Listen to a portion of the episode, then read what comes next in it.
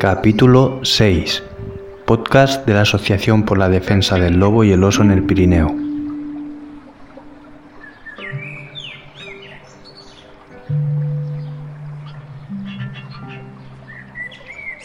Cuando se toma una decisión de restaurar una parte del patrimonio natural, insisto, antes de nada hay que hablar con, el territorio para ver dónde están los problemas e incluso para valorar si una parte, si es que, si es viable o no hacer esa restauración. Volíem saber què hi havia darrere aquest no a l'os, que per la majoria de la societat a dia d'avui és eh, incomprensible, però que pel sector mateix i per les afectacions que tenien era eh, una reivindicació que s'havia de fer. Hi ha algun límit aquí? Algun dia es podrà anar a caçar l'os? Clar, és que ja s'està manipulant els, els nostres fills. Clar, per fer-los veure una realitat que la veuen un, un grup de gent, però que no és la realitat. O sigui, la realitat és la que és, la que és que els ossos mengen herba, però mengen carn.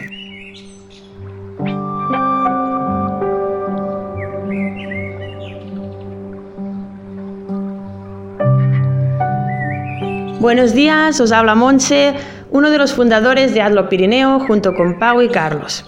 Y bueno, os queremos explicar que el sábado 4 de marzo asistimos a la charla organizada por Natura Libras, una librería ubicada en Alins, donde participaron invitados con diferentes puntos de vista que hicieron del debate un intercambio enriquecedor de opiniones.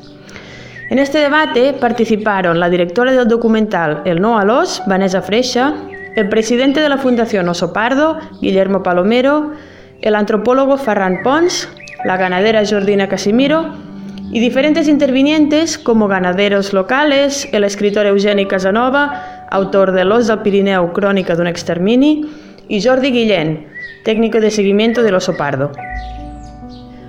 Una de las cosas que hay que decir es que gran parte de la charla está en catalán.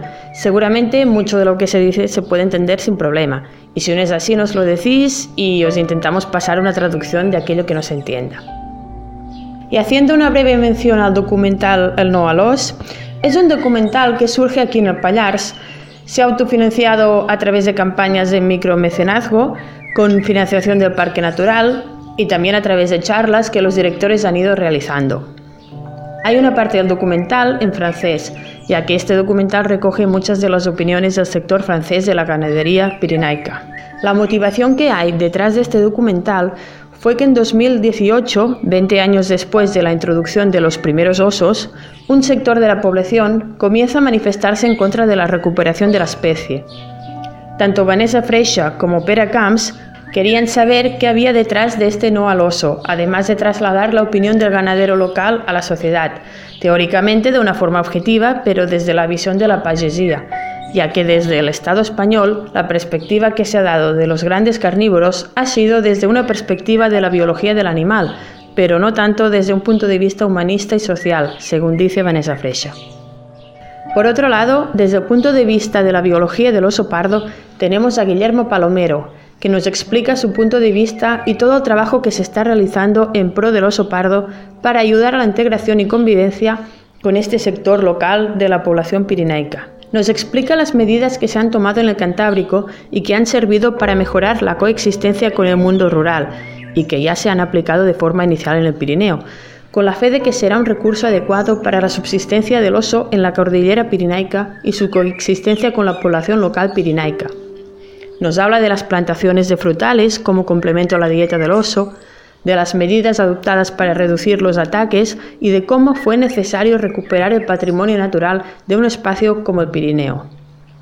Además, nos habla de algunos errores que cometió la Administración y también de cómo en el Cantábrico este viaje de reintroducción o recuperación de la especie ha derivado hacia una pacificación del conflicto que debería trasladarse también el Pirineo, siempre y cuando se trabaje consensuadamente, según nos dice Guillermo Palomero. Y a partir de aquí, Pau seguirá explicándoos más detalles de lo que fue la charla. Muchas gracias, Monse. Un placer tenerte aquí en el episodio. Y bueno, el debate también hemos tenido la opinión de ganaderos locales y habitantes del Pallars, haciendo que el debate tendiera hacia un punto de vista claramente favorable a la no recuperación de la especie. A pesar de que otros participantes mostraran un punto de vista más enfocado a relativizar el conflicto, como los argumentos de Ferran Pons, lo cierto es que la única voz que ha representado los intereses del oso pardo en esta charla ha sido Guillermo Palomero y alguna intervención puntual del escritor Eugeni Casanova.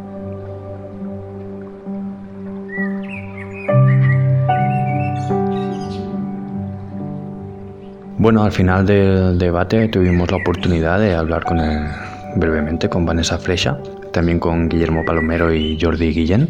Y la verdad que bastante interesante. Eh, a veces tendemos a radicalizar nuestras posiciones cuando se forma un conflicto entre fauna salvaje y el mundo rural. Y hablamos de, cómo nos tendemos hacia el conservacionismo radical.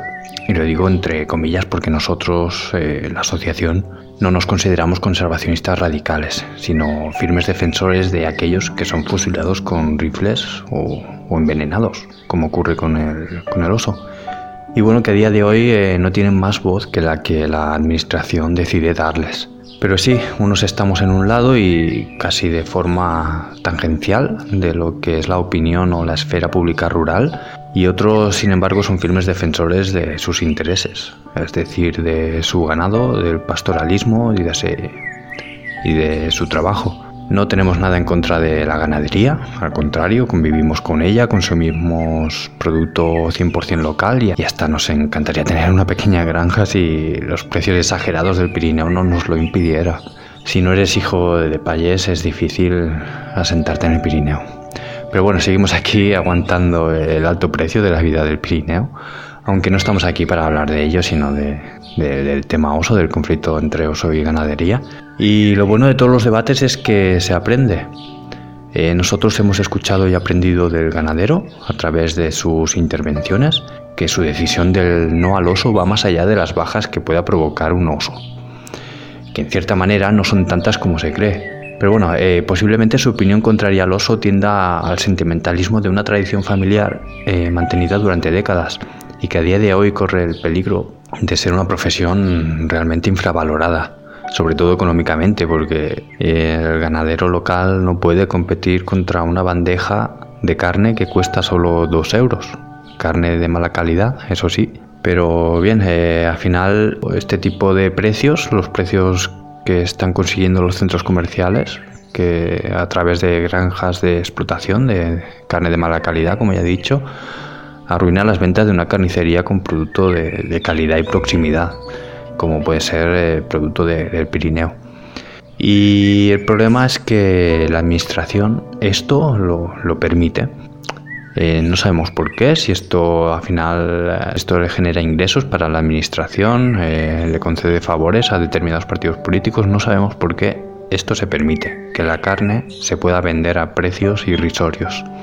Pero bueno, estos hechos, la convivencia con otros depredadores, son hechos que se dan en un territorio que apuesta por la riqueza y la biodiversidad y que nuestros antepasados han lidiado ya con ello. Y no solo con ellos, sino también con lobos, con zorro, con garduñas, con infinitas especies que desde tiempos ancestrales han escogido el Pirineo y el resto del país como su hogar, haciendo que este territorio eh, sea un territorio equilibrado, funcional, y donde el ser humano debe extraer recursos de él, pero de una forma equilibrada, no con abuso. Cuando hay abuso, hay conflicto. Y si ahora aflora la vida salvaje que hace unos años no había, es porque los exterminamos. Lo mismo ocurre con otras especies, y es de especial obligación realizar un ejercicio de reflexión sobre qué territorio queremos tener. Un territorio yermo de bosques y sin biodiversidad, pero con reses y rebaños, o un territorio equilibrado donde seamos capaces de convivir todos con la fauna que habita en el Pirineo.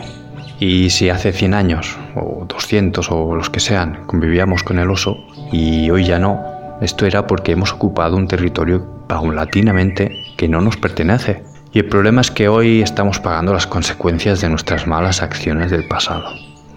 Tal y como ocurre a nivel de ecología, eh, donde lo estamos contaminando todo a base de combustibles fósiles, y que ahora nos toca restaurar este daño que estamos haciendo y que nos cuesta dinero, hay que decirlo, invertir en placas solares, invertir en coches eléctricos, que, que el precio de un coche eléctrico es mucho más caro que uno de combustible y miles de cosas más. Eh, no me adentraré en cuanto a en cuanto de poder tiene aquí la industria del consumismo, que nos obliga a consumir o, a comprar constantemente, renovar nuestros coches, nuestros aparatos eléctricos, etcétera, etcétera. Y como decía, si ahora nos toca restaurar la contaminación que ha provocado nuestras generaciones anteriores, también deberíamos estar obligados a restaurar los desequilibrios poblacionales, especialmente aquellas especies en peligro extremo de extinción como el oso. Recordemos que solo hay 70 osos y hace muy poco tiempo, nada, muy pocos años, había no más de 20 osos y que hace 20 años, por culpa de la caza de trofeo, en el siglo XX extinguimos al bucardo. Debemos realizar un trabajo de adaptación al medio, al nuevo medio que se está creando actualmente. Es lógico que, bueno, existan cazadores o sociedades de cazadores en contra del oso y que quieran cazarlo con la excusa de proteger al ganado cuando su verdadera motivación realmente es matar por el trofeo, ya sea por cuestiones de tradición familiar, costumbres cinegéticas heredadas, etc. No lo sé. Pero hoy día cazar un oso no sería cazar por subsistencia, la verdad. En el Ariège, la comarca francesa, al sur de Francia, se creó un grupo de caza ilegal que declaró bueno, abrir la, la veda contra el oso, algo totalmente injustificable. No pueden unas personas a nivel particular abrir la veda de, contra cualquier especie. Pero bueno, tenemos, eh, tenemos que pensar que, la, que su influencia, la influencia de las sociedades de cazadores, no tiene valor cuando la biodiversidad de un entorno está demostrado puede restaurarse por sí sola sin la intervención del cazador. Llevar cazadores al payar es mantener el negocio obsoleto de la caza, cuando está demostrado que el turismo de observación puede generar muchos más ingresos. Entiendo que si uno tiene la afición de cazar, eh, su pasión sea matar animales, que le priven de ello ahora es una, por decirlo con buenas palabras, es una verdadera pena para ellos. Pero a todos nos han privado alguna vez de algo. Eh, y volviendo al tema de la ganadería extensiva, deberíamos hacer un ejercicio de reflexión y pensar que el oficio está evolucionando porque el paisaje está reconstruyéndose. Es decir, se están generando nuevos paisajes similares a los que ya existían, donde las especies en riesgo extremo de extinción empiezan a recuperar su población. Y esto debemos cuidarlo, porque las futuras generaciones tienen que heredar un territorio rico, no un territorio sin ningún tipo de biodiversidad, porque entonces no encontrarán ningún elemento a proteger. Se dedicarán a otros menesteres que poco tienen que ver con el cuidado del territorio, simplemente porque ya no habrá nada que cuidar. Se dedicarán a otro tipo de negocios, al turismo, al esquí, a trabajar en hoteles, pero no aprenderán a amar su territorio. Y por qué no decirlo, me gusta salir al campo, me paso todas las horas que puedo subiendo arriba, sobre todo a cotas altas. Y bueno, aquí en Pirineos estoy, o estamos a 1400 metros de altitud, tenemos aquí la sede. Y cada fin de semana que, que salgo o que salimos al campo, no lo hacemos no sin el temor de recibir un balazo, porque aquí en Valsdaneo no se para de cazar. No sé qué está pasando este invierno. Eh, tendría que consultarlo con ciertas personas de la administración pero se está cazando muchísimo. Y personalmente, ya hablo a nivel personal, eh, no quiero eso. Quiero salir tranquilo por la montaña y observar cómo la naturaleza se autorregula. Que si hay superpoblación de corzo y jabalí, pues ya nos vendrán los lobos de Francia a regularlo. Si el ganadero con ayuda de la administración puede lograr tener el ganado protegido o vigilado, será una gran victoria en este conflicto de convivencia. Tenemos que adaptarnos a los nuevos tiempos y al nuevo territorio. Sigo hablando a nivel personal. Yo también he tenido un negocio hace 10 años. Eh, nada tiene que ver con el turismo de, de esquí ni nada de esto. Fue un negocio de bicicletas que, por cierto, aprovecho a decir que es el medio más ecológico y saludable para trasladarse. Eh, no entiendo tanta publicidad con las bicicletas y patinetes eléctricos, que además requieren conectarse en una red para moverse. Que yo sepa, hoy día producir energía también contamina, al menos a día de hoy. Así que los que nos escucháis, si podéis optar por una bicicleta a pedales sin motor, sin motor eléctrico, o ni mucho menos un patinete, patinete descartarlo totalmente, mucho mejor por vuestra salud, por la salud del planeta y, y por todo, porque todo lo que es eléctrico se estropea y es caro y vais a tener que renovarlo cada cierto tiempo y una bicicleta te puede durar toda la vida. Pero bueno, no, me voy a ir por las ramas. Bueno, como decía, en los tiempos eh, en que vivimos, en que vivimos, estaba haciendo que este negocio ya no tuviera futuro. Todos mis vecinos compraban por internet lo que yo tenía en la tienda y básicamente porque en internet estaba casi todo a precio coste. No podía competir en precio con, con la industria que, que, se anuncia en internet. Así que tuve que adaptarme, eh, empecé a vender en internet, pero los gigantes de la venta online me comieron. Cerré el negocio y, y me reinventé. Y como yo muchos tenderos que, bueno, nada de esto salió en los medios, no recibí ninguna subvención por ello, ni siquiera pude liquidar los artículos que tenía porque en internet los encontrabas por debajo de, mi precio de coste. Y lo que quiero decir con esto es que hoy el ganadero, con este cambio de mentalidad, ya, eh, que ya no somos alimañeros y parte de, de nuestra biodiversidad está recuperando su antiguo espacio, como decía el ganadero, tiene algunas ayudas Ayudas que no tuvieron otros gremios, no solo el mío. Me viene a la cabeza también el gremio del cine, en concreto de aquellos videoclubs que tuvieron que cerrar porque la manera de entender el cine ha cambiado. Y así infinitos oficios que ya han caído en el olvido. Lo que intento explicar es que los tiempos están cambiando y el territorio también, y con ello el modelo económico del país. El capitalismo, el libre comercio y que el Estado no pueda intervenir en los precios que las multinacionales deciden poner a los alimentos, la verdad es que no ayuda. Que estemos recuperando nuestra fauna de antaño implica cambios en el modo de trabajar del pastor y se necesita más inversión para ello. Seguramente estas ayudas destinadas al ganadero no son las suficientes. Y la administración aquí tiene mucho que decir, que el precio de su carne, carne de calidad, es saludable porque lo es, porque veo a diario las vacas pastando detrás de mi casa en los prados, prados de, mucha calidad, sin ningún tipo de contaminación, que el, que el precio de la carne no lo pueda pagar el 90% de la sociedad porque vive con salarios mínimos y en viviendas de precios desorbitados, es inaceptable. O que el modelo económico que están adoptando los municipios del Pirineo sea el turismo, también es inaceptable, porque esto no hará frente ni mucho menos a la despoblación.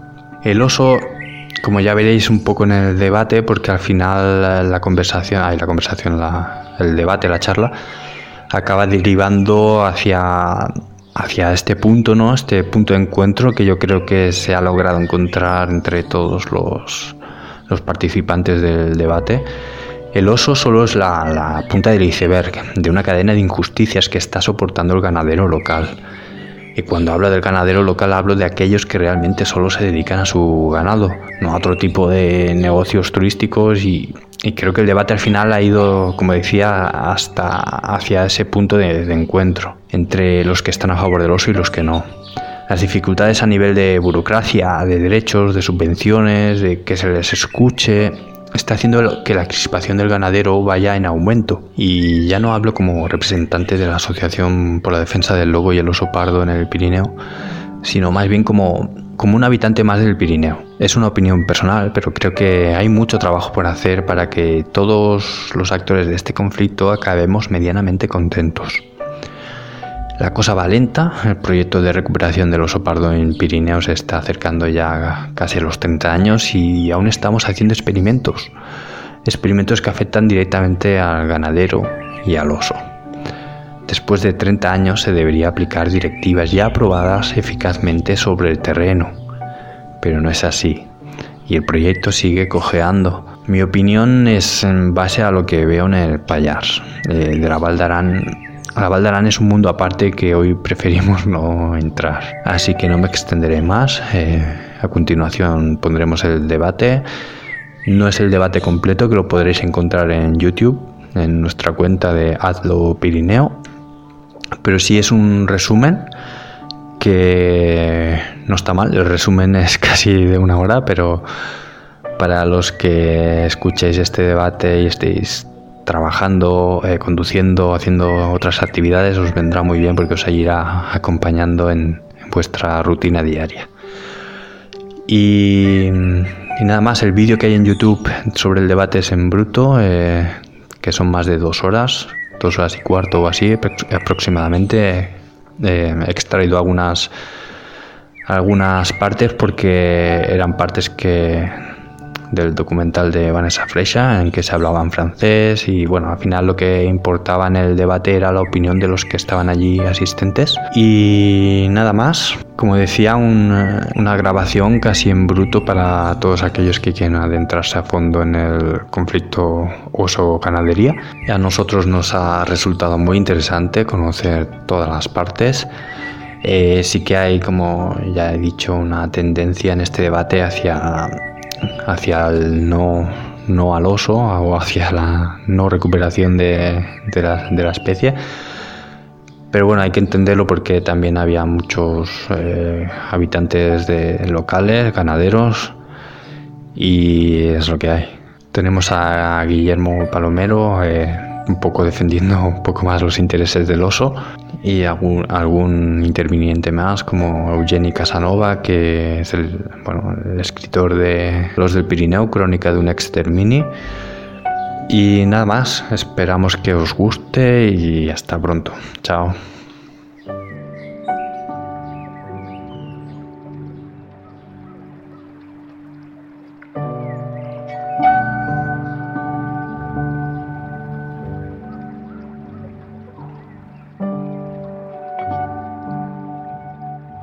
I va ser el 2018 especialment que entre cometes de cop i volta no, el sector ramader s'aixeca i es comença a manifestar en contra de l'os 20 anys més tard de la seva aparició i a nosaltres, que en aquest cas no érem del sector, però ens sentíem cridats per aquesta revolta que hi havia, perquè en general al sector li costa no? manifestar-se de cara a fora, volíem saber què hi havia darrere aquest no a l'os, que per la majoria de la societat a dia d'avui és eh, incomprensible, però que pel sector mateix i per les afectacions que tenien era eh, una reivindicació que s'havia de fer justament per la nostra proximitat amb el sector i escoltant els arguments que, òbviament, tenien molta raó amb el que plantejaven, consideràvem que havíem de fer arribar aquesta opinió a la gent de la manera més objectiva possible, perquè en aquell moment que sobretot va esclatar, els mitjans de comunicació ho tractaven de la seva manera, de la seva manera naturalment és posant més llenya, o sigui, agafant declaracions molt enceses, de vegades que s'entenien molt pocs els arguments i per tant la mirada de cara a l'exterior és que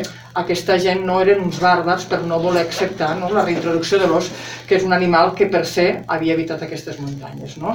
I com veureu, això ja en parlarem, no hi ha cap veritat ni per un cantó ni per un altre, el que el sentit és que intentem aportar la mirada més objectiva, tot i que sí que és cert que és una mirada des de la visió de la pagesia. Això està tal qual perquè també consideràvem que com a mínim en el nostre cantó, a l'estat espanyol, la mirada que s'ha fet de divulgació del tema de la fauna salvatge, dels grans depredadors, sempre ha sigut més des de la biologia de l'animal, del comportament, que no tant una visió més humanista o social. I aquesta part feia falta explicar-la i feia falta donar-la a conèixer.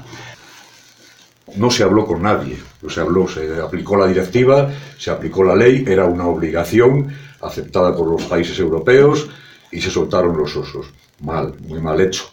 Faltaba ese periodo de consultas, de debates, saber dónde estaban los problemas y a ver si se podían resolver o no. ¿vale? Pero también quiero dejar claro esto. ¿eh? No es una decisión solo del territorio decidir ¿eh? qué hacemos con nuestro patrimonio natural que es colectivo, que es de todos. ¿vale?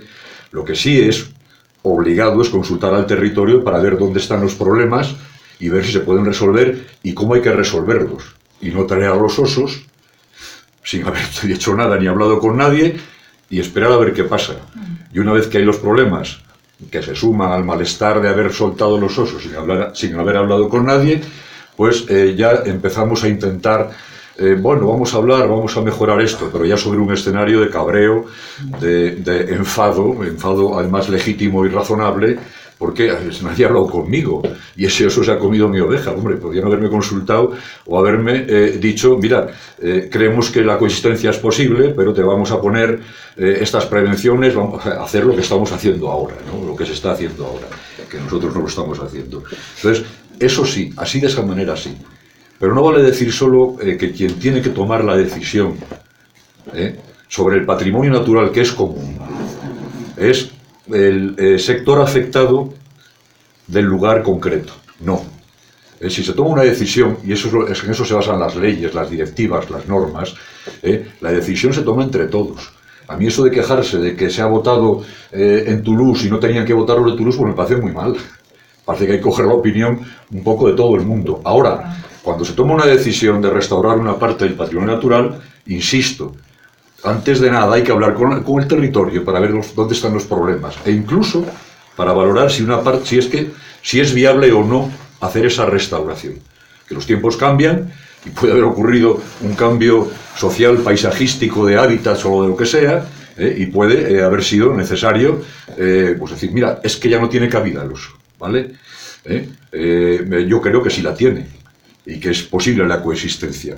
Y que, y, que, afecta a un sector muy claro, y eso no hay que negarlo en absoluto, y a otros no, incluso les puede beneficiar.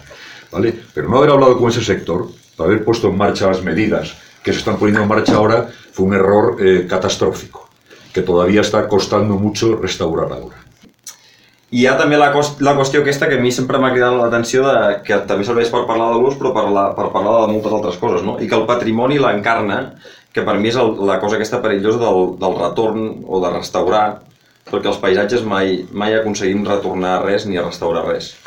Um, l'os ara no té res a veure, o sigui, les interaccions que genera l'os no tenen res a veure, i aquest és un mal que no només és dels anys 90, sinó que és dels, dels 2000, del 2016, del 2018, i crec que el 2023 encara tenim aquest problema.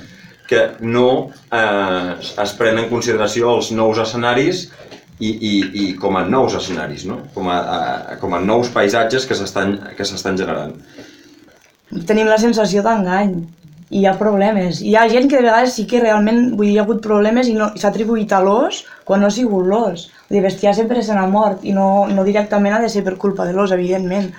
Però, bueno, això no em vull tampoc extendre perquè aquí hi ha molt a, a parlar i a discutir. Eh, això una. Amb això de les agrupacions de ramat que has dit tu, això és un engany. O sigui, quan suposa pel territori deixar d'estar en una muntanya? deixar de peix aquella muntanya. Allò un reservori ha per un os o per un ciervo o per tot el que fa una salvatge. Això va en contra del mateix territori, perquè aquella muntanya es deixa de peix, s'embrute i hi ha un reservori que va a favor de la fauna. I per altra banda, aquí volen fer creure que planten 2.000 o 3.000 fruiters i que l'os viurà d'allò. Eh, bueno, mm, això sí que mm, ni ho crec ni ho farà anar a creure ningú d'aquí del país perquè és impossible fer creure això. L'os era l'animal més magnífic del Pirineu. Això deia Bringuer que va matar l'últim. o sigui que... I tots els bitllets que l'havien conegut deien que l'os no era un animal agressiu, que s'hi podia conviure perfectament i el respectaven. Els que ja no, ja no els hi va agradar l'os va ser els seus fills, que no l'havien conegut que pensaven que era un animal que ho matava tot i tal. Mm. Fan molt més mal a la muntanya els gossos salvatges, i això ho sabeu tots, mm-hmm. que maten centenars de corders, que no pas l'os. Per tant, a veure, està bé, és un documental, és un documental del no a l'os, però hi havia molta gent l'any 96, quan van portar els, les primeres dues femelles i el mascle, que estava a favor de l'os. El que passa és que hi havia, sobretot la societat de, de caçadors, una en especial a la Vall d'Aran, que suposo que sabeu qui la controlava, doncs va fer tot el possible, tot el possible per fer propaganda contra el però jo penso que la diferència de l'abans i l'ara, quan això dels abans i l'ara és més expert del Ferran, no? però de l'abans i l'ara és que justament el, una cosa que és molt diferent a abans és que avui en dia l'os és una espècie protegida. Per tant, té uns privilegis en el sentit de que hi ha determinades coses que no se li poden fer a l'os, i no parlo de matar-lo ni de bon tros, eh? no, no, no parlo aquí, però sí d'espantar-lo d'una manera perquè no s'acosti als ramats. Per tant, una mica l'os aquesta línia l'està trencant, sobretot ho veiem molt a França, perquè l'afectació aquí a Catalunya és molt baixa, és molt baixa en els agrupaments. Vale? Després hem de parlar fora dels agrupaments, però els agrupaments és baixa. El primer capítol que fem és l'extermini i expliquem això tal qual i expliquem que a més a més darrere d'aquest extermini hi havia una política franquista que era de matar totes les alimàries sí. i que de cop i volta que en un territori que li havien dit mata-ho tot, de cop, que et diguin que ara ho has de protegir, fa un cortocircuit, sí, sí, sí, vull dir que el que heu d'entendre és que al darrere d'això també hi ha canvis culturals que la gent ha d'anar assumint. No és que la gent sigui una bàrbara i que no tingui sentit comú, no, però són coses que ha d'anar assumint amb un cert temps. I que, que eh? conegut l'os, mm. l'estimaven a tot arreu, a l'Aran, a la Ribagorça, aquí, a tot arreu. Els que havien conegut realment l'os, eh? vull dir que l'apreciaven. I va ser la generació següent que ja ho va veure com una imposició de, dels camacos, ¿no? Nosotros en la cordillera llevamos plantados 400.000 frutales. Y ahora mismo estamos plantando con el ok de todos los ayuntamientos occidentales de la cordillera y con mano de obra local, estamos plantando 150.000 frutales y 25.000 castaños injertados. Te quiero decir que lo de 3.000 es un empezar. si, si se quiere continuar, si nos dejan continuar o si quieren continuar otros, ¿vale? 3.000 eh, frutales no es nada, no es nada. Pero ¿quién se va a algo- y creer? hemos, y hemos aprendido algo con el verano seco que hemos tenido. Pero ¿quién, ¿quién se va a creer que los viva de eso? Eh, eh, Si eh, trabajos tienes no, hacer no, no, eh, vivir árboles en el huerto de casa, ¿cómo hay que salvar que, que, no, no, que campen estos árboles eh, eh, en, eh, en- en- bajo te- el bosque? No te fijes en dos árboles que estaban mal No, puestos. dos vamos A, no. vamos a, a ponerles mejor, pero te garantizo una cosa, que esa- esos árboles dan comida pronto, ¿no? 8, 10, 12 años, y les usan mucho, ¿vale? Eso te lo garantizo. Bueno, ya lo vamos puedes a- Verlo, eh, ¿no? Puedes a venir ver. puedes venir a verlo a la cordillera cantábrica cuando tú quieras. No, aquí, en, eh, cerca, cerca los tenemos aquí. A Otra ver cosa, qué te pasa. quería, Vale, perdona. una cosa te- os quería decir. A ver, eh, eh, no estamos hablando de eh, devolver a un territorio, a un animal que se extinguió hace muchos años. Ahora hay esas políticas de reasilvestramiento, vamos a traer los bisontes, vamos a traer no sé qué. No, eso sí que, ahí sí que estamos hablando de, oye, vamos a sentarnos a ver si cuando había bisontes el hábitat, los usos y los derechos eran los mismos que hoy, ¿no? ¿Eh? Aquí estamos hablando de un animal que no se había ido, Todavía había osos en el Pirineo eh, Atlántico. Todavía hacía pocos años que había desaparecido el último en estos territorios y había una obligación legal.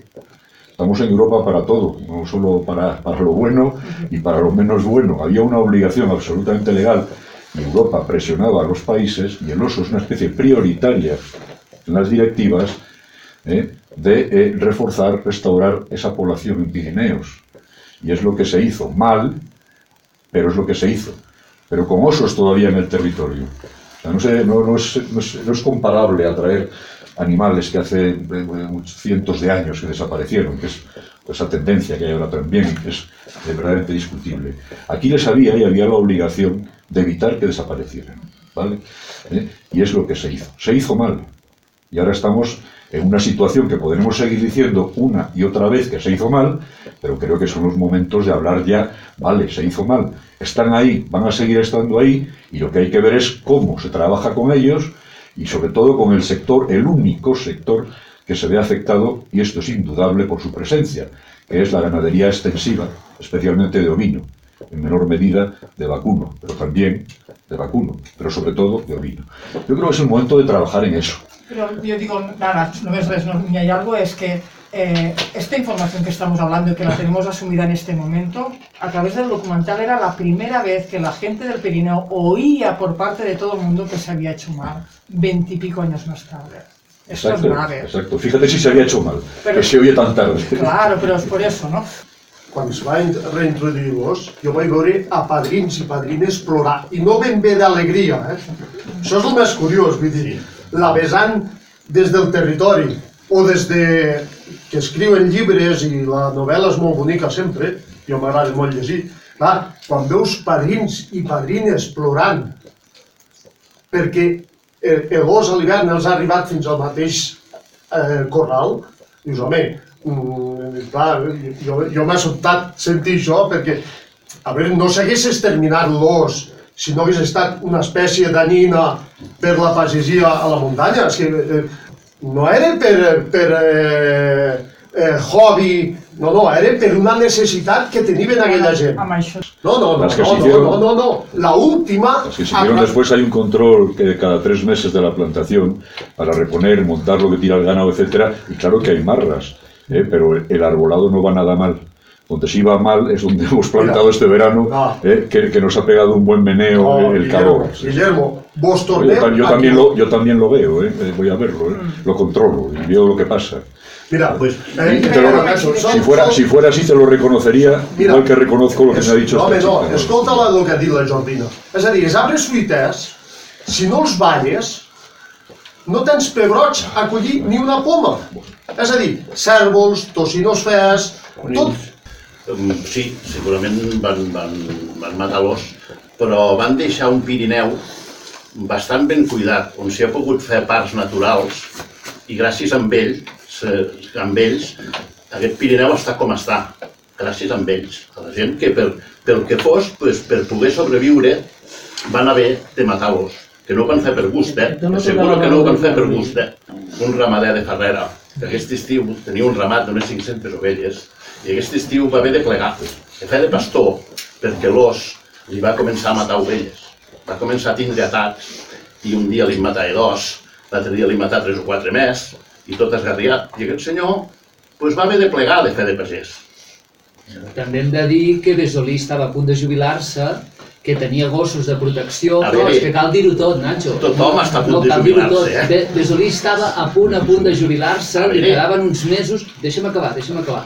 Tenia gossos de protecció, ell utilitzava gossos de protecció, se li van posar malalt, els gossos no els va portar al ramat, va cometre la imprudència, entre cometes, amb, tal, tal com està la muntanya avui, de no posar gossos de protecció amb el ramat. Pues tota la imprudència no, no va se ser posar havien mort, dos. se li havien mort. Se li havien mort, o, però, i llavors ell l'únic que va fer és adelantar la jubilació. Però Però és que les mesures de protecció, les mesures de protecció, per exemple, s'han posat tard i amb ovelles. Però és que amb vaques, eques, no n'hi ha cap de mesura de protecció.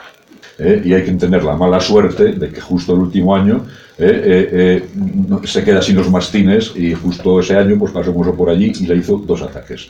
Bueno, mm, lamentable, ¿vale? Lamentable, pero hay que contextualizarlo adecuadamente. Lo otro que quería decir es que en la cordillera cantábrica también mataban a los osos, estaban en peligro crítico de extinción. Les mataban por las mismas idénticas razones que aquí.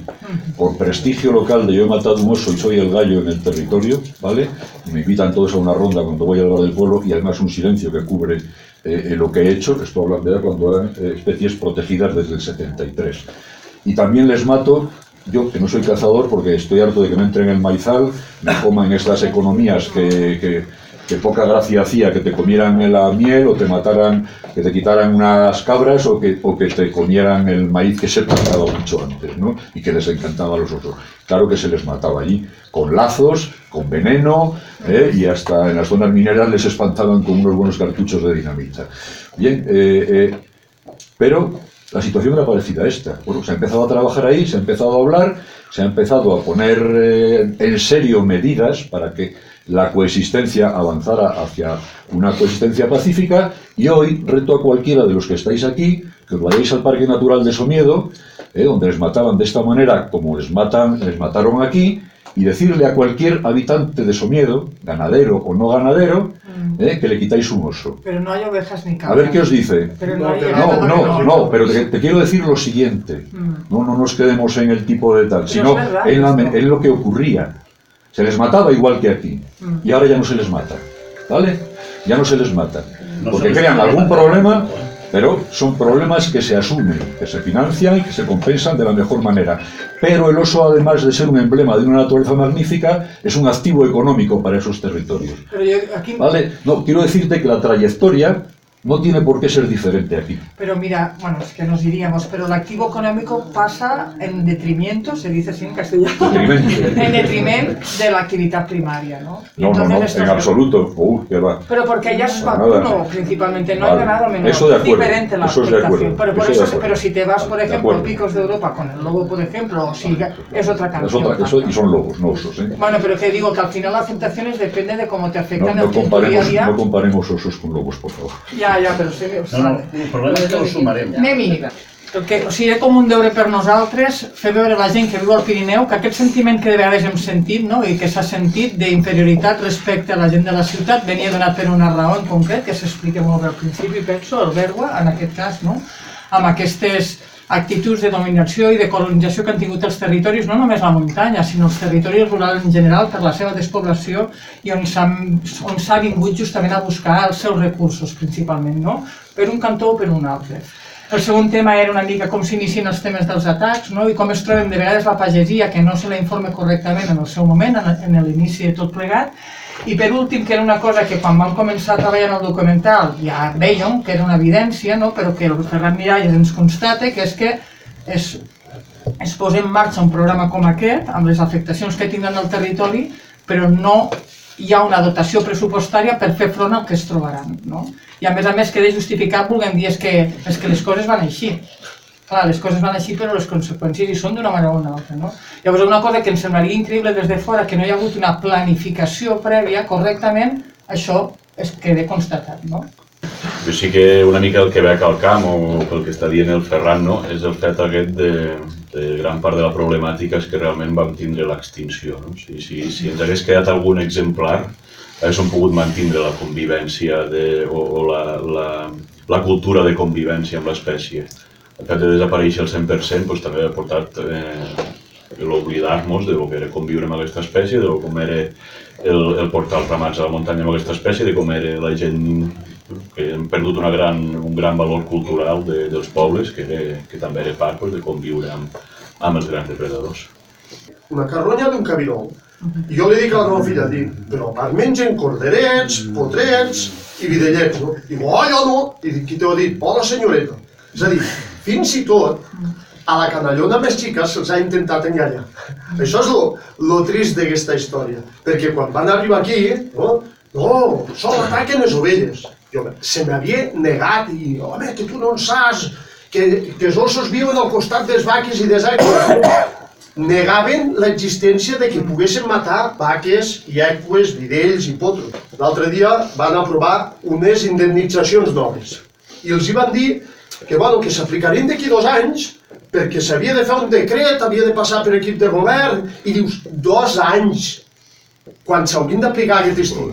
No sé, a Gili Alós hi deu haver quatre gossos mastins, com a mínim. Doncs mm -hmm. pues va entrar quatre vegades a dins del ramat. Clar, és que ja s'està manipulant els, els nostres fills. Clar, per fer-los veure una realitat que la veuen un, un grup de gent, però que no és la realitat. O sigui, la realitat és la que és, la que és que els ossos mengen herba, però mengen carn. I si mengen carn han de matar. Clar, abans sortia la gent dels pobles i els espantaven i tant els espantaven que també els mataven. Ara, ara tu això no ho pots fer. Tu això no ho pots fer. Tu et mate i l'única opció que tens o t'aguantes o plegues. O sigui, tens aquestes dues opcions. Todos conocemos que aquí ha habido un par de machos que se han picado a matar eh, eh, eh yeguas. Y claro, entonces hay que aplicarles lo que dice el protocolo de intervención.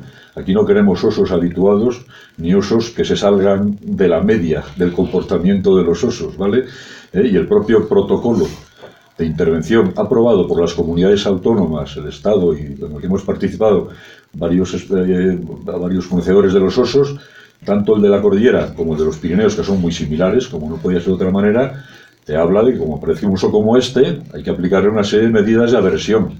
Y si aún así no cambia su comportamiento, hay que retirarle de la población. Me han dicho que ha habido cinco o seis ataques, una fuente decía no estaba dudosa, otra lo precisaba más, con eh, pues, parecidas ovejas, igual en uno eran dos o lo que sea o tal. Eh, algunas, alguno más habrá habido, que no han aparecido las ovejas, porque eso también pasa, sobre todo en rebaños que no estén agrupados o que estén menos controlados o lo que sea. Hombre, a mí no me parece eh, una cantidad como para decir, bueno, nos está quitando ovejas todos los días. ¿eh? sigue siendo un incordio para el ganadero extensivo. Es el único sector el que sufre eh, el, problema del lobo, el único, y lo mantengo aquí, ni el turismo, ni la caza, ni otros. El de ganadera, el, ganadero de extensivo y especialmente de ovino. Pero se están haciendo muchas medidas y muchas cosas, tampoco hay tanto desamparo. Se sigue trabajando ¿eh? para evitar los ataques y se han reducido bastante hasta el punto de la cifra que os acabo de aportar, que es la que me han dado y entiendo entiendo que es, una, la cifra correcta. Y a colmenas, es nuestro problema principal en la cordillera cantábrica. ¿eh? Dos, dos ataques. Uno porque el apicultor porque quedó a puerta abierta para entrar en el colmenar y otro porque se coló por debajo, ¿eh? excavó y se coló y, cogió.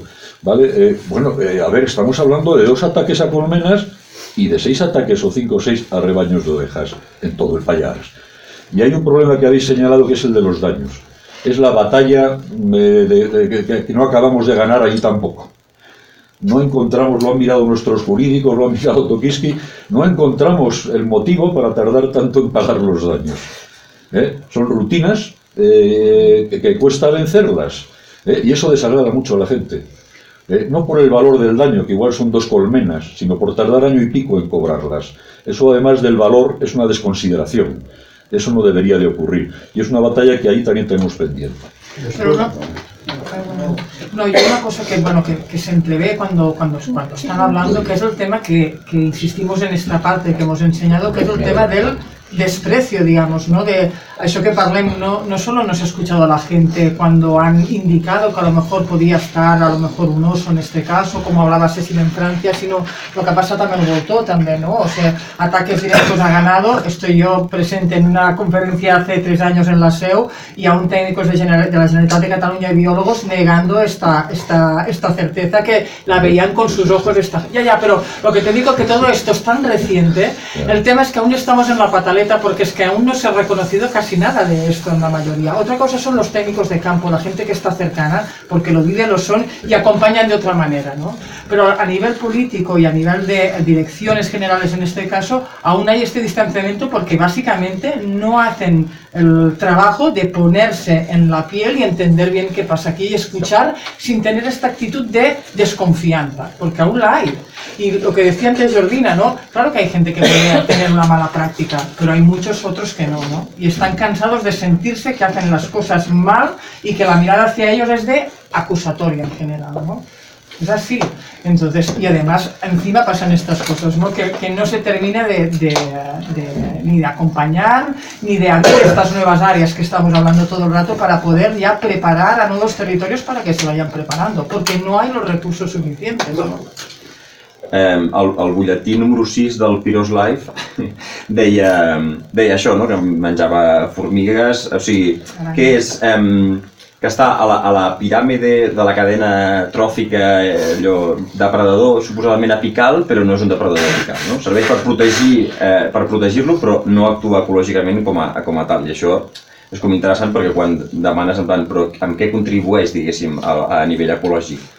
Clar, a mi, clar, a mi s'ha dit, no?, dispersor, dispersor de llavors.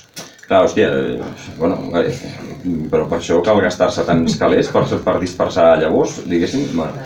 Llavors, eh, aquesta és una part. I després que hi ha una cosa que se- en el documental apareix, i crec que el Guillermo també la... la I crec que, que, que està aquí, que és el tema aquest del pecat original. Però jo crec que hauríem d'anar més enllà d'aquí, perquè això és una cosa molt cristiana, però dir, hi ha molts pecats que s'han comès, i no només el, el 1996. Que eran guardas que ya se han muerto eh, eh, eh, y que eran conocidos por, por- lo buenos alimañeros que eran, además de ser guardas, y muy aplaudidos en sus zonas. Cogían los lobos de maravilla, cogían todos los predadores que molestaban de maravilla, y, pero tenían una atención hacia todo lo demás. Bueno, mataban esos predadores porque estaban en un contexto social eh, que había que matar esos predadores. Pero yo a ese persona, a Pepe el de Fresneda y a otros, jamás les juzgaré eh, eh, con- como, como si fueran unos malvados furtivos, como sí juzgaría a algunos ahora, eh, que no tienen por qué y además tienen toda la información. Era lo que se hacía en la época. A mí que se mataran ahora, que se intentaran extinguir los osos antes, no, no, no, vamos, a los que lo hacían, de ninguna manera les juzgaría con los criterios de ahora. Tenim jabalins, tenim isards, isards, perdona, isards que l'animal autòcton d'aquí no en queda, hi ha cabinols, hi ha ciervos, ara vaig a l'Urgell de Plaga que hi ha dels conills, vull dir, això només ens demostra una cosa, que a mi la meva manera d'entendre. I era una cosa que molta gent se'n pot dir. L'administració que tenim actualment avui dia, de fauna, de, de, del que sigui, no tenen ni punyetera idea. No tenen ni punyetera idea. Perquè si tinguessin idea no passaria el que passa. I jo el que penso, parlant una mica per la gent del territori, no és un tema d'oposició cap a l'os en si, és un tema cap a la política, cap a la gestió, vull dir, això ha de quedar claríssim. O sigui, al darrere de, de totes aquestes intervencions és l'enfadats que s'està amb l'administració per com gestiona en general, no? Moltes coses, entre elles en aquest cas l'os, però no és per la figura de l'os en si mateix com a animal, no? Tot i que puguem tindre aquestes percepcions de com s'hagués pogut fer abans. montagne, parce que les éleveurs, on devient fous et on sait pas ce qu'on pourrait faire. Vale. El que diu la Magali és que a l'Arieja cada setmana hi ha 26 atacs i 6 atacs diaris. Els guardes de la 11F, que serien una mica o com els guardes forestals d'aquí, o potser la feina fins i tot del Jordi, ja no volen pujar més a la muntanya perquè els, els ramaders ens tornem bojos de l'enfadats que estan. Va ser el moment, en aquell moment, que van començar a cremar algun cotxe dels guardes forestals. Les associacions conservacionistes de la Lieja deien que era possible la cohabitació. En aquell moment, quan va haver tots aquests problemes, aquestes associacions es van donar com a voluntaris per pujar a la muntanya i ajudar els pastors a vigilar la nit. Però van durar molt pocs dies perquè, el, perquè hi havia apropaments a la nit i llavors els voluntaris tenien por i tornaven a la muntanya. No? Llavors ella diu, diu, de, deia això, no? Diu, les associacions ho justificaven perquè era massa perillós, ella deia. Sí, és massa perillós per les associacions, però no pels ramaders, no? A fer aquesta, aquesta pregunta. Euh, et donc, on est tranquille. Vale, això s'ha de fer pausa. Ell explica que la zona de l'Arieja, on està l'os, hi ha dues àrees principalment, la zona del Cuserans, que és la zona on hi ha el cor, on en aquell moment hi havia 40-45 ossos, ossos, i la zona de l'Altarieja, on ell explica que després del 2009 estaven tranquils perquè van matar dos ossos, que això també era una notícia que no havia arribat en aquest cantó. No? En el 2009 ells maten dos ossos i durant molt temps els ossos no s'apropen al, al territori. Très clairement. Limite de la violència. Vale, I aquí el que diu és que eh, la seva vall, l'Altarieja, respecte al Pugerans, tenen una natura de ser diferent no? que els seus veïns i que aquí clarament entraran amb revolta, límit de la violència.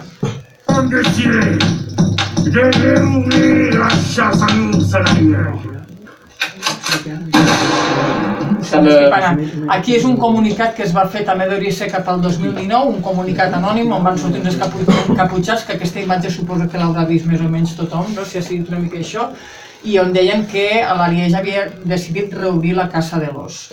Ah, sí, el que volia dir per una mica, perquè acabo de tindre com quatre dades respecte com va anar aquell any, vale? perquè veieu les diferències d'un cantó a un altre, en la zona de l'Arieja, el 2019, hi havia hagut 1.200 baixes, però bàsicament també heu d'entendre que l'Arieja té un territori molt escarpat i moltes d'aquestes baixes van ser per despenyaments que hi van haver importants de ramats, que es van morir a causa de l'aproximació de l'os, no van ser només atacs directes, i en el cas del Pallars, que surt el Nico, parlava que en aquell 2019 havien hagut 7-8 baixes, vull dir, la diferència és abismal d'un cantó a un altre i per tant la reactivitat d'un territori a un altre és també molt diferent. I clar, però si això va a més, va a més a més, et passarà com els conills de llei, hòstia.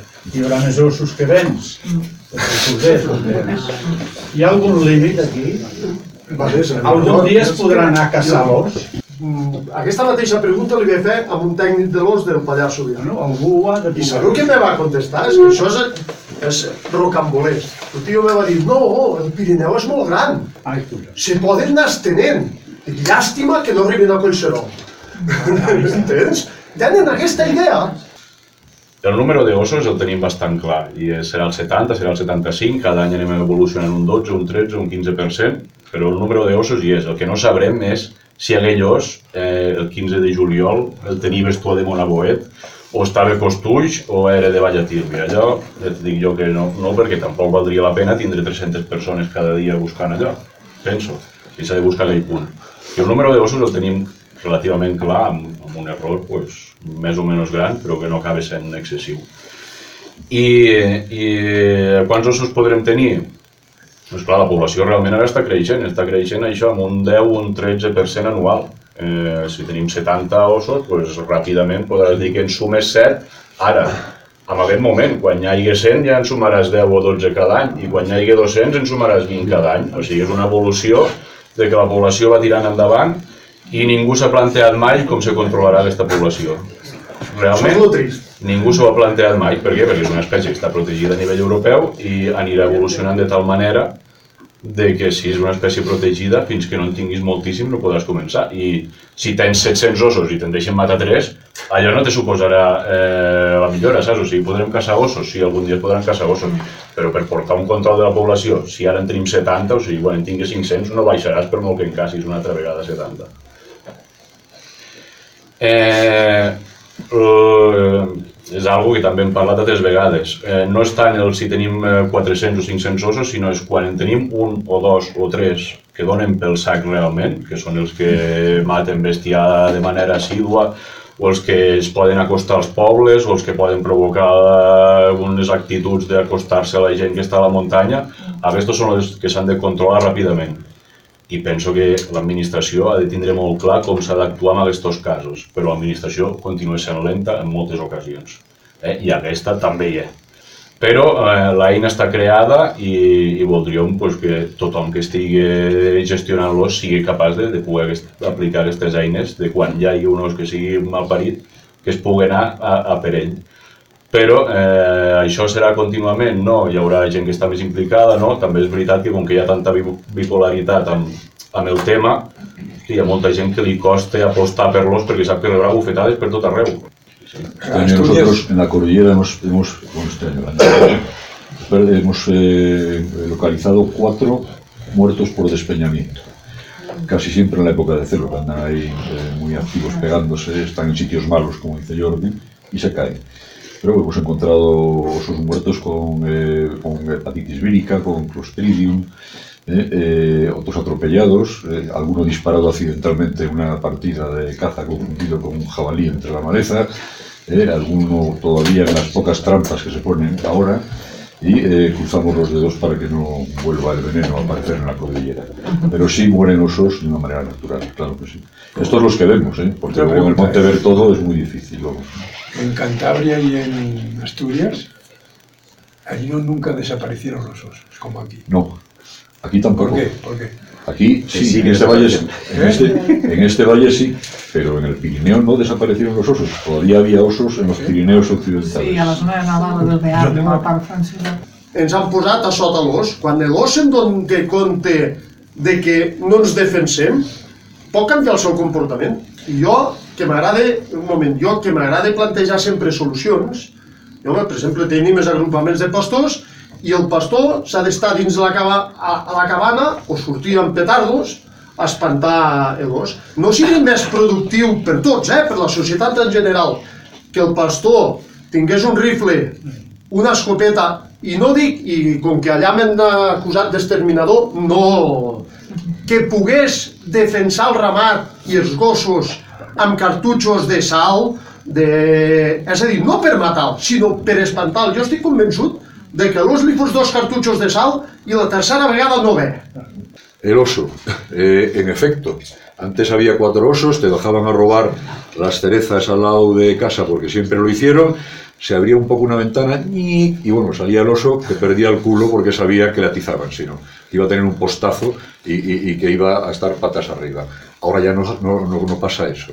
¿eh? Y el oso, que es un oportunista trófico, puede, algunos ejemplares, tener comportamientos eh, más tolerantes con la presencia humana. Incluso alguno ¿eh? habituarse a recursos como los contenedores de basura de un pueblo o a robar las cerezas viendo a la gente ahí que le dicen ¡Hey! Tal, y el tío pues les mira y sigue comiendo las cerezas. Esos osos mm, mm, enseguida se les aplica el protocolo de intervención. Medidas aversivas, disparos, o se les pone un collar, como tenemos a una osa en la cordillera cantábrica, es una apasionada de los contenedores de basura, pero no de los de varios pueblos, sino solo los de un pueblo y solo los del restaurante de ese pueblo. Están de puta madre, que se come muy bien, que viene mucha gente a comer. No, no, sí, parece una broma, pero no es una broma. La hemos cogido, se la, se la disparó con balas de caucho, eh, con petardos, volvía, se la puso el collar eh, y ahora eh, vamos a ver, eh, ahora esta primavera ha estado hibernando un tiempo, está por ahí activa, vamos a ver esta primavera si vuelve a las andadas. Si un oso, como te dije antes, no reacciona a las medidas de aversión, se retira, porque no nos lo podemos permitir. de ninguna manera. No se lo permiten en Alaska, no lo vamos a permitir nosotros en unas cordilleras con mucha actividad humana, con cada vez más actividad humana, porque en el monte pues cada vez hay más gente desde la pandemia, ¿vale? Más gente desde la pandemia en el monte. En la cordillera cantábrica, más osos. Mínimo 370 según la estima, en una población única ya, según la estima genética hecha por las cuatro, con herramientas genéticas, por las cuatro comunidades autónomas en el 2020. ¿Vale? Eh, y una población única. Y cada vez más gente en el monte. Amén de las actividades clásicas de caza, ganadería. eh, la ganadería extensiva ahí en efecto es de vacuno y es muy poco de ganado menor, de vacuno y, y- y caballar y eh, pues, sus conflictos están más focalizados hacia el lobo y no eh, prácticamente en pocas ocasiones hacia, hacia el oso. Tenemos osos más tranquilos, que ya no nos perciben como un peligro, no nos quieren hacer nada. Si nos oyen, pum, se cambian y se van. Y es muy difícil ver a un oso o encontrarte con él porque tienen unos sentidos muy agudos, el oído y, y- y la- y la nariz, ¿eh? el olfato, y se marchan. Bueno, eh, eh, puede haber algún encuentro. Tú estás quieto mirando el atardecer y viene un oso, eh, tienes el aire a tu favor y puede haber encuentros. O sea, eh, entonces, esto hay que entenderlo así. ¿Qué hacemos? Pues informar, informar, informar y requete informar. Nosotros hemos firmado convenios con las cuatro federaciones de caza, de la cordillera, Galicia, Asturias, Cantabria y Castilla y León, con las cuatro de deportes de montaña, eh, con, las, cua- con las cuatro asociaciones principales de micólogos, de micología, y con las asociaciones de, fotógrafos de naturaleza, para que entiendan ¿eh? que hay osos más tranquilos, como tú bien has apuntado, ¿eh? más tranquilos eh, ante nuestra presencia, que no nos quieren hacer nada, pero que de ninguna manera pueden verse amenazados por nosotros. Entonces explicamos, incluso con unas películas de, de dibujos que nos ha hecho una empresa que son muy eficientes y nos las han traducido a varios idiomas, qué es lo que hay que hacer y qué es lo que no hay que hacer. Para que la gente entienda que está en un territorio donde hay osos. Es una magnífica naturaleza, pero hay osos. También hay mastines. Y hay que explicarles qué hacer y qué no hacer eh, cuando vas en bicicleta, cuando vas con tu perro un poco suelto y pasas al lado de un rebaño de mastines. Y también hay otra fauna, ¿no? Doméstica o salvaje, que a todas estas cantidades de personas que van al monte y que no iban antes, tienen que conocer. Y a los que iban antes también. Hay más osos, están más tranquilos y tenéis que saber lo que no hay que hacer para que un oso se sienta amenazado. Que son situaciones muy improbables, pero si ocurren, tú tienes que saber cómo reaccionar. Una osa con ositos, pues voy para allá, voy a ver si me hago y hago un, selfie y, triunfo en las redes. No, porque la osa se va a cabrear un montón. No hagas eso. Vino un oso hacia mí, hostia, pues me quedo así, cojo el móvil y voy a hacer aquí el, vídeo del siglo. Tampoco. Tienes que decirle a dónde vas lo que sea para que cambie de- de ruta. Porque como se acerque y te vea cerca, se puede sentir, si te ve de este señor a mí, se puede sentir absolutamente amenazado y cargarte, golpearte y salir pitando. Te golpea un oso, pues te hace una avería cojonuda. Entonces, todo esto hay que explicarlo. Porque en efecto, en efecto, es cierto, los osos ya no salen pitando. Porque nos tienen un miedo atroz. Los otros se marchan y se apartan de nuestro camino. Pero tenemos que saber también, no, no, sí es cierto eso, no, no quieren esos contactos, eh, eh, se apartan, se van, te detectan, que es lo normal, no, no les ves, no te les encuentras. Pero tenemos que saber si ocurre lo que, tiene, lo que tenemos que hacer para evitar que un oso se sienta amenazado y tenga una respuesta eh, a, esa, a esa amenaza, que es una respuesta de golpearte y salir pitando. Avui no hem vist el capítol dels pastors, també surten els pastors de muntanya, que són els que estan nedant. El que vull dir és que al final estem, que és necessari i ho hem de fer, però duplicant o triplicant la feina d'una gent que està a dalt, que han de treballar de dia i de nit. No? Llavors això s'ha de tindre present, llavors s'han de ficar més recursos, més pastors, més bones condicions, que en la casa del Pallars ja s'està fent més, més o menys amb les cabanes, no a tot arreu, però vull dir que és una càrrega de feina. Aquí, en aquest cas, com a mínim jo els pastors que conec que estan en zona cera, no és la seva feina diària, però en el, castor, en el cantó francès cada matí quan s'aixequen el primer que fan és mirar els voltors i anar a buscar els cadàvers perquè els puguin cobrar, a cobrar els pagesos. El que vull dir és que no podem acabar de fer bé la seva feina perquè estan dedicant-se a buscar les, els cadàvers dels animals, vull dir que això també hem de tenir present que la feina d'aquestes persones a dalt és dura, és forta i que, i que, bueno, que s'ha de tenir en compte, que de fet haurien d'estar parlant moltes vegades d'ells, perquè abans fins i tot que els ramaders són els que cada dia estan allà intentant que hi hagi les mínimes baixes possibles, que pugui haver aquesta convivència, perquè jo també una mica, quan tu parlaves de que s'ha invertit, no? abans estava mà dalt a baix, jo crec, jo penso que s'hauria d'estar, entre cometes, tots iguals, però amb les línies molt marcades. És a dir, que realment l'os tingui clar que no es pot acostar, però de la nostra, man- de la nostra banda també respectar no? el seu camí. Respecte al que parlaves abans de si els pastors dels agrupaments han de poder tirar els ossos o no, ho veig difícil. No, per, no, no, no perquè no ens pogués beneficiar, però estem conjuntant dues coses. Una és que els agrupaments i el caràcter del pastor pues, sols està molt pendent de les ovelles allò, i a la nit realment, moltes vegades que s'acosta l'os, senten els gossos a bordar, saps? O, o a molt a, a una distància molt llarga podries acabar veient dos ulls, saps? Allò si, si apuntesses, però tindre un os a tiro per un cartutxo de sal és, és bastant difícil. I la possibilitat de que aquell os cargue també és alta. O Car- que cargue contra el pastor. Que cargue contra el pastor, sí. O sigui, eh, els animals ferits abans, els que s'emportaven tiros d'allò i l'os que no pelaven, era el que, el que realment arremetia contra la gent. Vull dir que hi ha moltes mesures a fer, però no carreguem els pobres pastors de grup a pets, que ja, que ja, que ja hi dic són amb això. Com, com a mesura, és a dir, no obligar els pas... No, No, ja, ja, ja. Però sí, és a dir, eh, aquí, quan el Goiat i el Catxú mataven eh, eques, no vam ser capaços de fer el que fan amb aquesta ossa allà. No, vam discutir tot un estiu, fins que els aranesos, no sé què va passar amb el Catxú, se va morir. És a dir, a veure, això és el que ens està passant aquí a Catalunya, que senzillament ningú pren decisions. Adiós. No es que vayas con una escopeta que dispare sal, pero igual sí puedes llevar unos sprays de pimienta eh, que te haga a ti sentirte seguro, o igual sí puedes acabar tirando unos petardazos eh, que te van a alejar al animal, o igual puedes hacer otras cosas. Esto es una especulación, no te digo que haya que hacerlo. Pero estas son las ideas que hay que poner encima de la mesa, porque igual no triunfa esa idea, pero salen adelante tres parecidas.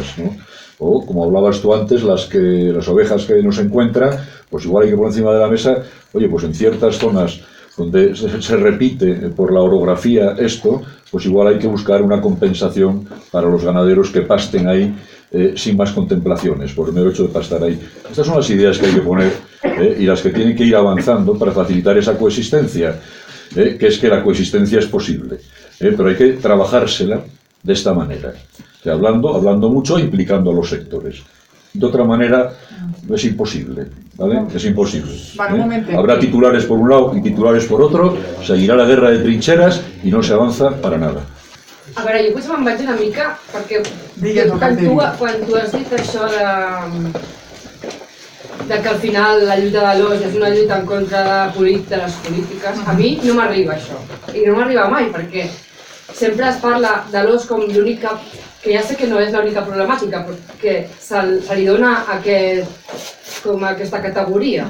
I jo trobo que el problema que està passant amb els ramaders, l'os és com la, és el, la punta del, del l'iceberg, perquè al final són problemes que tenim en tots els sectors i que forma part d'un sistema, no? que reprodueix això. Sí, sí, però és I això. Vull dir que la burocràcia que està allà tot, o sigui, els petits empresaris, els petits botiguers de Barcelona o de qualsevol altre poble, està passant això amb els artesans i està passant amb mogollon de sectors i al final el problema és el mateix, és el sistema, és el que reproduïm, és com ens organitzem i, i en qui creiem o a qui donem el nostre vot, no? moltes vegades, o, o com ens organitzem de manera petita en els nostres en les nostres comunitats, en els nostres municipis. I llavors jo crec que si anéssim a la base d'això també podríem crear dinàmiques a nivell comunitari per revertir això i per fer força envers de tot això, perquè al final és que pa- passarà això amb els ramaders i està passant amb els agricultors, eh, que hi ha la lluita de, de Casam Matller o altres mil lluites, no? que se'ls estan menjant la burocràcia i que els estan ofegant, i al final és que no hi hauria tot aquest desgavell amb l'os si realment als ramaders no els hi costés el que els hi costa cada dia la seva feina, no? Vull dir que al final és una lluita pic i pala i que a més a més que a sobre hagis de lluitar contra això, doncs és un afegit que et fa baixar el got, però que al final la problemàtica és molt més enllà. Jo crec que, que aquest debat hauria d'anar una mica més enllà en algun moment, en algun lloc, perquè trobo que és molt important tenir aquesta visió més transversal d'aquesta situació. Quin seria el, el, el risc més gran que té ara la, la pagesia, el pastor, el d'això, aquí ara mateix? Bueno, aquí ha tot arreu, accés, Aquí ha tot arreu, però accés a la terra, relleu. generacional, burocratització, sigui, preus què és- justos per menjar... Què és el que exterminarà? La, Sí, o sí. sigui, és No, no, però que, una que cosa, deixarà de... sí, però una cosa que i també surt el del coixí, ja ho veureu quan el veieu, bueno, ja l'heu vist, Sí. sí. vosaltres, no? Però vull dir que, exacte, al final, quan, ara han anat com els temes més en concrets, però és això el que repetim sempre, no? que l'os és la punta de l'iceberg de molts temes que afecten la governança dels territoris rurals, els llocs despoblats i del sistema en si mateix, com tu dius així, no? al cap i a la fi. El que passa que l'os és com la cara visible on anem a tirar tots els dats, no? però en el fons la queixa, tornem a dir, és la gestió que fa l'administració, en aquest cas en concret, i en general, no? dintre d'un sistema establert. Però no, no, clar, les prioritats del sector de la seva supervivència són moltes altres, no? El que passa és que el que els hi repeteix al, al ramaders és quan, per exemple, al final no surt aquí, més endavant, no? que el François diu, no? Sembla que hi ha un horitzó respecte a quants ossos hi haurà al Pirineu, com a mínim al cantó francès suposo que se'n parla una mica més, però en canvi no hi ha la el- l'horitzó de quanta ramaderia extensiva hi haurà l'any 2030. No? El sector ramader extensiu o el sector de la pagesia en general sempre s'ha sentit que no comptava. I de fet ha estat així perquè ens hem alimentat fins ara, la majoria, Ca- Catalunya és un 40% sobirana alimentàriament, vull dir, el menjar ve de moltíssims altres llocs. No? Per tant, la pagesia no té pes, no compta i a més a més això s'ha posat de manifest ignorant continuadament el seu coneixement, ignorant completament la seva opinió, llavors aquí hi ha una càrrega de moltes coses, no? que en el cas de l'os això s'ha més palès perquè, o en el cas de, de, del que es parla cada dia, que això també és una altra realitat, que la, la problemàtica amb la fauna salvatge, que se l'han de menjar amb patates cada dia, cada dia. No? Jo el que vull dir una mica respecte, si voleu afegir alguna altra cosa, perquè si ja no ho tallo aquí, eh, però que ja el veureu per complet, torno a dir els que no l'heu vist, sí que torno a dir que té aquesta perspectiva de la mirada ramadera, però a, en el final intenten no posicionar-se en un sí i un no, no? I això ja ho veureu, no? Bàsicament el que preteníem és que s'entengués que aquest és un tema molt complex, que té moltes arestes, que és molt difícil poder donar l'opinió des d'un cantó o d'un altre, perquè tot és veritat i tot és mentida, per dir-ho així, no? Vull dir que tot podríem trobar una raó de pes que ens pogués convèncer per un cantó i un altre, no? I bàsicament una mica el missatge és això, no? intentar generar empaties, és el que volíem, d'un cantó i un altre, perquè tothom ens puguem entendre i parlar.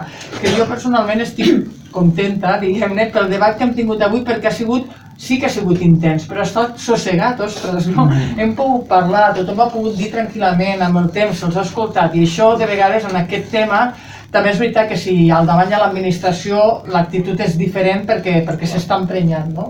Però bueno, que com a mínim s'ha pogut dir les coses bastant clarament tothom d'una manera tranquil·la i això és positiu. I, aquest és, i això és el que pretén, no? Que ens puguem escoltar no? i entendre's en tots els parts.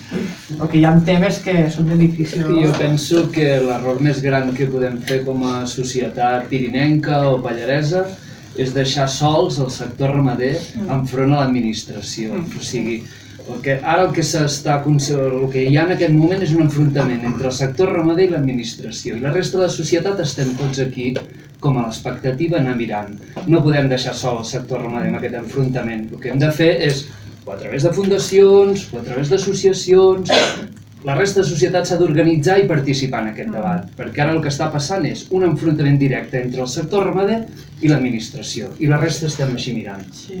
I ells se senten abandonats, jo, jo entenc que el sector ramader se sent sol. Tot i que és veritat que li ha costat de vegades demanar ajuda, però això em fa pensar, cuando tú ahora decías ¿no? que tenéis el apoyo de los dos ayuntamientos, es que aquí también pa- pasó en su día, el sector de la administración pública, de la administración municipal, no ha dado un soporte a la pagesía, porque pri- bueno, principalmente muchos ayuntamientos, las personas que están delante, tienen intereses turísticos, y en este sentido también ha habido abandono, ¿no? esto por un lado. ¿no?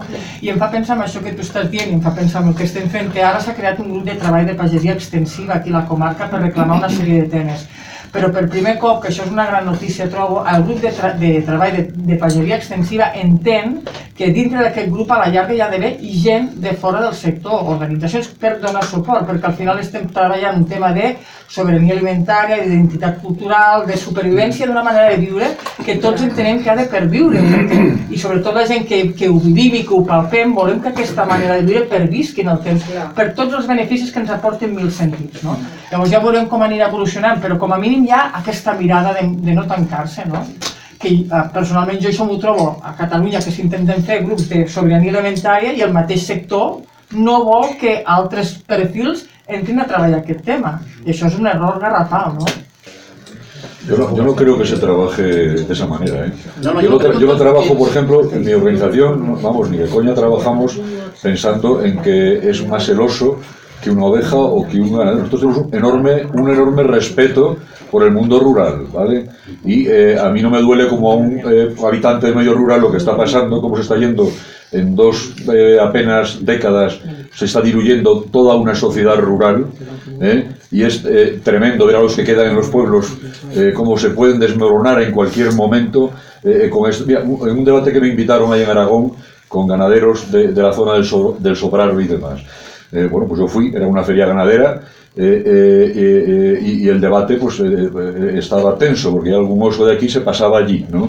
Pero tú sabes lo que es ver a un ganadero más grande que tú, así que, que si te hace así, vas cinco metros para allá, empezar a hablar del oso, acabar hablando de su pueblo, acabar hablando de él mismo, que estaba con otros dos vecinos y echarse ese enorme hombretón eh, a llorar, joder, eh, porque ya no podía más, ya le salía por todos los poros lo que estaba pasando, no por el oso, que al final era la válvula de escape, eh, muchas veces, sino por lo que él sentía que se iba todo, de, su mundo desaparecía. Eso es durísimo, es muy dramático. Yo he aprendido mucho en las casas de la cordillera, tengo un enorme respeto por esto. Este proceso me pone, me pone malo, porque ha sido rapidísimo. ¿eh? Así que de ninguna manera, y otros muchos les pasa lo mismo que a nosotros. ¿eh? Eh, pensamos en el oso obsesivamente, pensamos en el oso y en el territorio. No sé si vale más eh, la oveja o el oso, pero pensamos en los dos, pero con la misma intensidad. Por eso trabajamos con los ayuntamientos y ellos se confían en nosotros, o con los cazadores o con nosotros.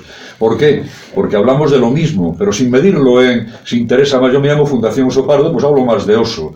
Pero hablo con los apicultores que se llaman Sociedad Abeja no sé qué porque son apicultores.